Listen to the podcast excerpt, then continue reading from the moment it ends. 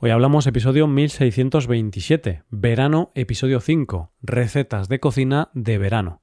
Bienvenido a Hoy Hablamos, el podcast para aprender español cada día. En nuestra web, hoyhablamos.com, puedes ver la transcripción, las explicaciones y los ejercicios de este episodio, y escuchar el episodio extra semanal. Todo esto te ayudará a llevar tu español al siguiente nivel. Buenas oyente, ¿qué tal? Para mí, uno de los grandes placeres que nos brinda la vida es la comida pero estarás de acuerdo conmigo en que la misma comida no sabe siempre igual. La comida siempre sabe mejor cuando se come relajado, con tiempo y con buena compañía. Y eso es algo que se hace en verano. Y por eso hoy vamos a hablar de comidas de verano. Hoy hablamos de recetas de verano.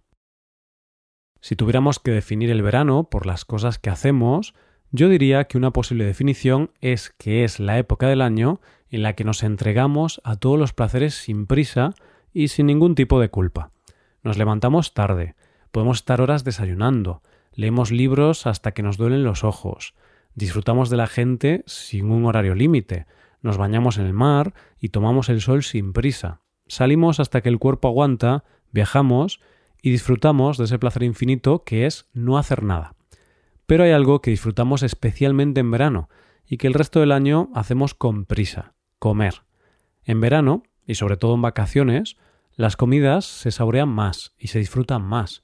Normalmente porque también van acompañadas de tiempo, conversaciones, sobremesas y hasta de una buena siesta donde reposarlas. Hoy nosotros llegamos al final de este tema del mes, que ha sido sobre el verano, y no se me ocurre mejor forma de hacerlo que con un buen sabor de boca.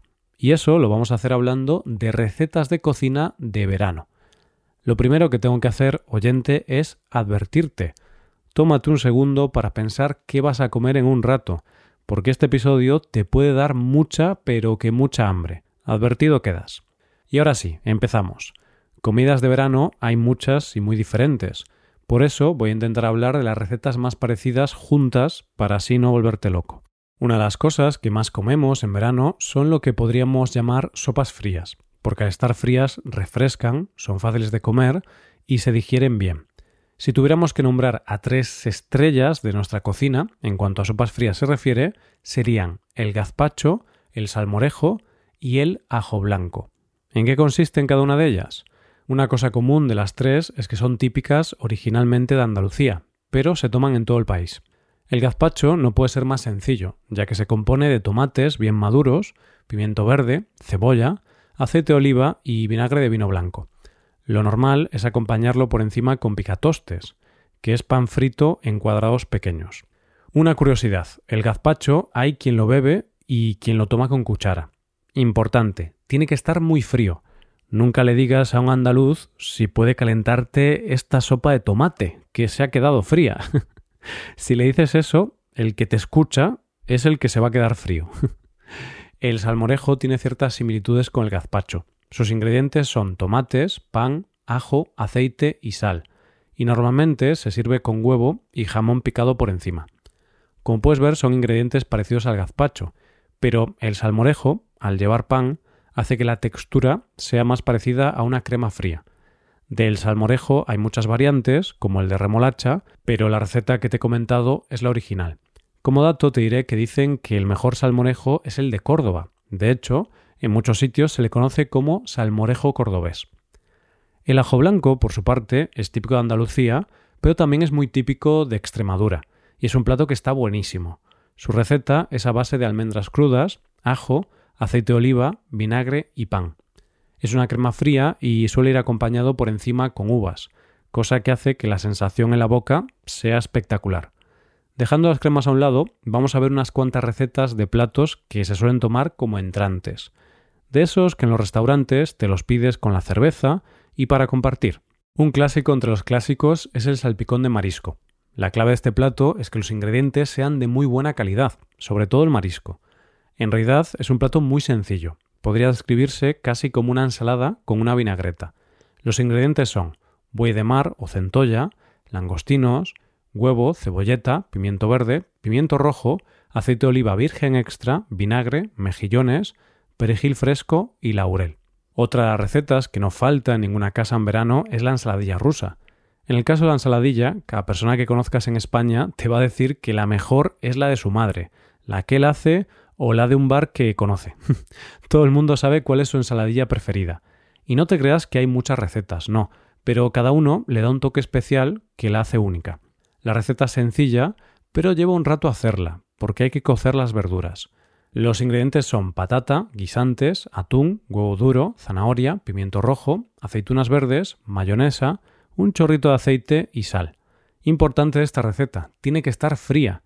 Y cuidado con la mayonesa, que en verano puede ser peligrosa si no está bien tratada y conservada, porque las altas temperaturas pueden estropearla.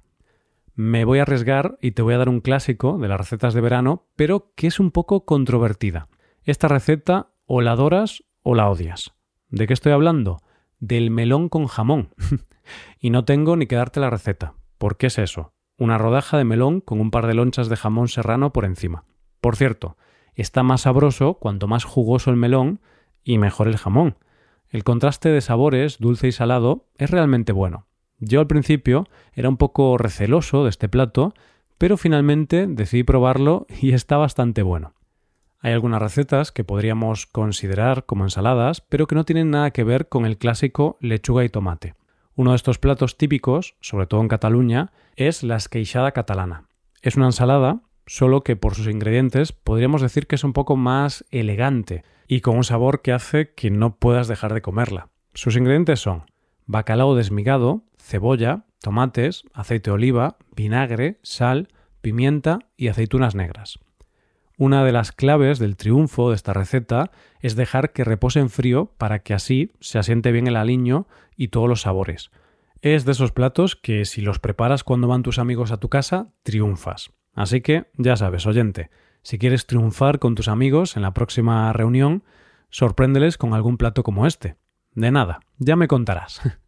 Pasamos ya a los platos que podríamos llamar principales, aunque se pueden tomar como tapas o como quieras realmente. Ninguno es muy contundente, ya que son recetas pensadas para el verano. Pocas cosas dan más placer que una buena tortilla de patatas. Este es un plato de verano, de primavera, de otoño y de invierno.